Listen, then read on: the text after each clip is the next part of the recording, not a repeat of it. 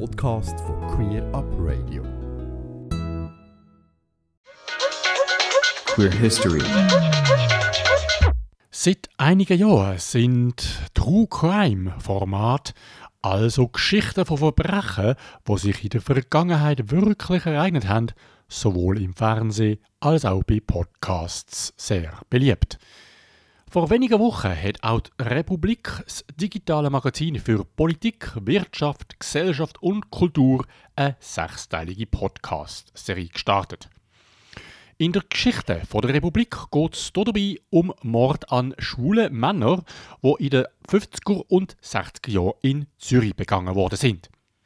Der Podcast mit dem Titel Mord im Männermilieu produziert haben das Autorenduo Alexander Wenger und Michael Rüeg.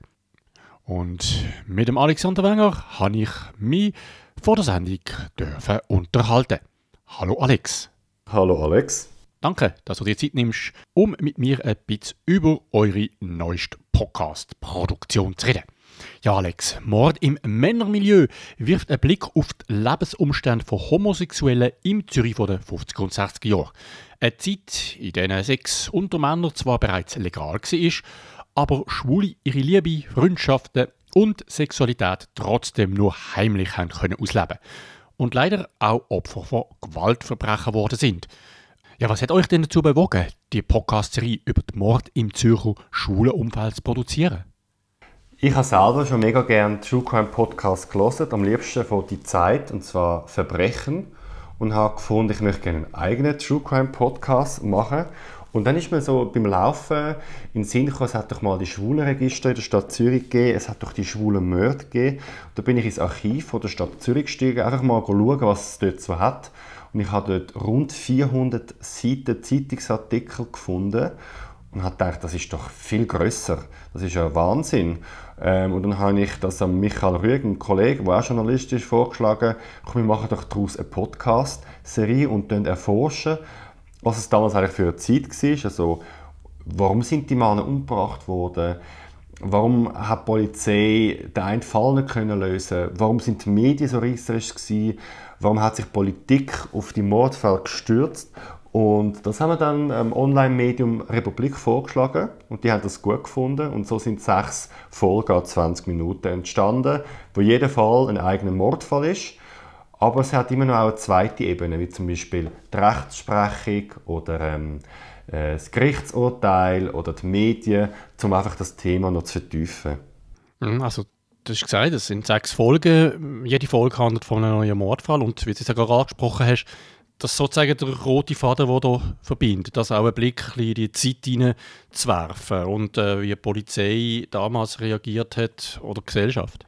Ja, genau. Es geht darum, zu verstehen, was eigentlich in den letzten sagen wir mal, 70 Jahren passiert ist. Am 1. Juli haben wir die Ehe für alle und wir sind fast schon am Ende von unserer Emanzipation oder von der Schwulen- und Lesbenbewegung. Aber wenn man sich überlegt hat, dass in den 50er und 60er Jahren Polizei schwule Männer registriert hat, und auch schon mal pauschal verdächtigt hat als Milieu und Verbrechen, dann finde ich das schon spannend, in unserer ähm, Emanzipation zurückzuschauen, wie hat das eigentlich damals ausgesehen und wo stehen wir eigentlich auch heute. Also es ist wahnsinnig spannend, es ist ja noch nicht so lange her und es ist da in der Stadt Zürich passiert, also da bei mir um die Ecke, ich wohne selber in Zürich und das finde ich schon sehr faszinierend. Bei der Podcast-Serie Mord im Männermilieu handelt es sich um eine aufwendige dokumentarische Audioproduktion. Dabei kommen auch Historiker und Zeitzeugen von damals zu Wort. Der Michael Rüeg und du stammen wie ich aus einer Generation von Schulmännern, die zum Glück in einer offeneren Gesellschaft dürfen leben äh, Im Unterschied zu den Generationen vor uns, also du hast es auch erwähnt, die Ehe für alle steht kurz vor der Einführung auch in der Schweiz. Wie, wie sind ihr zwei denn bei der Recherche vorgegangen? Wie, wie habt ihr euch in die damalige Lebenssituation hineinversetzt? Also ich habe ja gute Dokumente gehabt. Ich konnte ins Archiv rein, weil dort hat es zum Beispiel auch ganz viele Zeugenaussagen gehabt und nur allein schon die Fragen der Polizisten, die dann so explizite Sexfragen gestellt haben und das pervers gefunden haben, hat schon mal einen sehr tiefen Einblick gegeben, wie Polizisten damals gedacht haben, auch was sie vor dem Gericht sich überlegt haben, äh, im Sinne von, wenn man einen schwulen Mann umbringt, dann ist man sicher verführt worden und dann gilt das ja halb als Notwehr. Also ich es schwarz auf weiß lesen. Mein Kollege der Michael, der hat noch mit äh, Zeitzeugen geredet, also zum Beispiel mit dem Ernst Ostertag, der ja in dieser Zeit gelebt hat und auch von der Polizei verhört ist. Oder mit einem anderen schwulen Mann, der damals in den Ausgang gegangen ist und ein erzählt hat, wie diskret das Ganze gelaufen ist. Also schlussendlich sind es ähm, Dokumente, offizielle, aber auch Aussagen von, von schwulen Männern von damals. Hat es beim Aufarbeiten von der damaligen Zeit auch Überraschungen gegeben für dich? Also beziehungsweise, was für Erkenntnisse aus der Geschichte hast du persönlich mitgenommen? Also am meisten überrascht hat mich, dass ich das Schwulenregister gefunden habe in den Dokumenten. Die Stadt Zürich hat ja immer gesagt, sie hätten das vernichtet, das existiere nicht mehr. Aber es ist ganz versteckt in den hintersten äh, Ordner vom tiefsten Archivregal habe ich eine Kopie gefunden und das habe ich schon sehr krass gefunden. Eine Liste mit über 1000 Namen von Männern und ihre Adresse und das Geburtsdatum und ihren Beruf, wo ähm, zeigt hat, wie die Polizei damals so die Daten gesammelt hat. Die haben wahnsinnig viele Daten gesammelt. Das hat mich überrascht.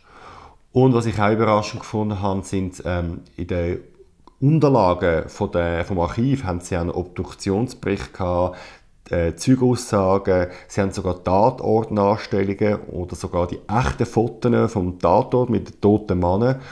Und das ist für mich schon sehr berührend gewesen, da in so einen Fall hineinzuschauen. Und es ist ja wie so alles dort gewesen. Es ist wie so eine Entblößung auch. Also die sind ja wahnsinnig entblößt worden. Sie sind zuerst umgebracht worden und nachher nochmal durch die Medien geschleicht worden und dann vor dem Gericht. Teilweise haben die Täter aus meiner Sicht nicht mal die richtige Strafe verdient und das ist so noch beeindruckend für mich. Bisher sind fünf Folgen von dem Podcast veröffentlicht worden. Die sechste Folge gibt es dann nächsten Samstag. Jetzt interessiert es natürlich noch, wo kann man den Podcast Mord im Männermilieu finden und hören?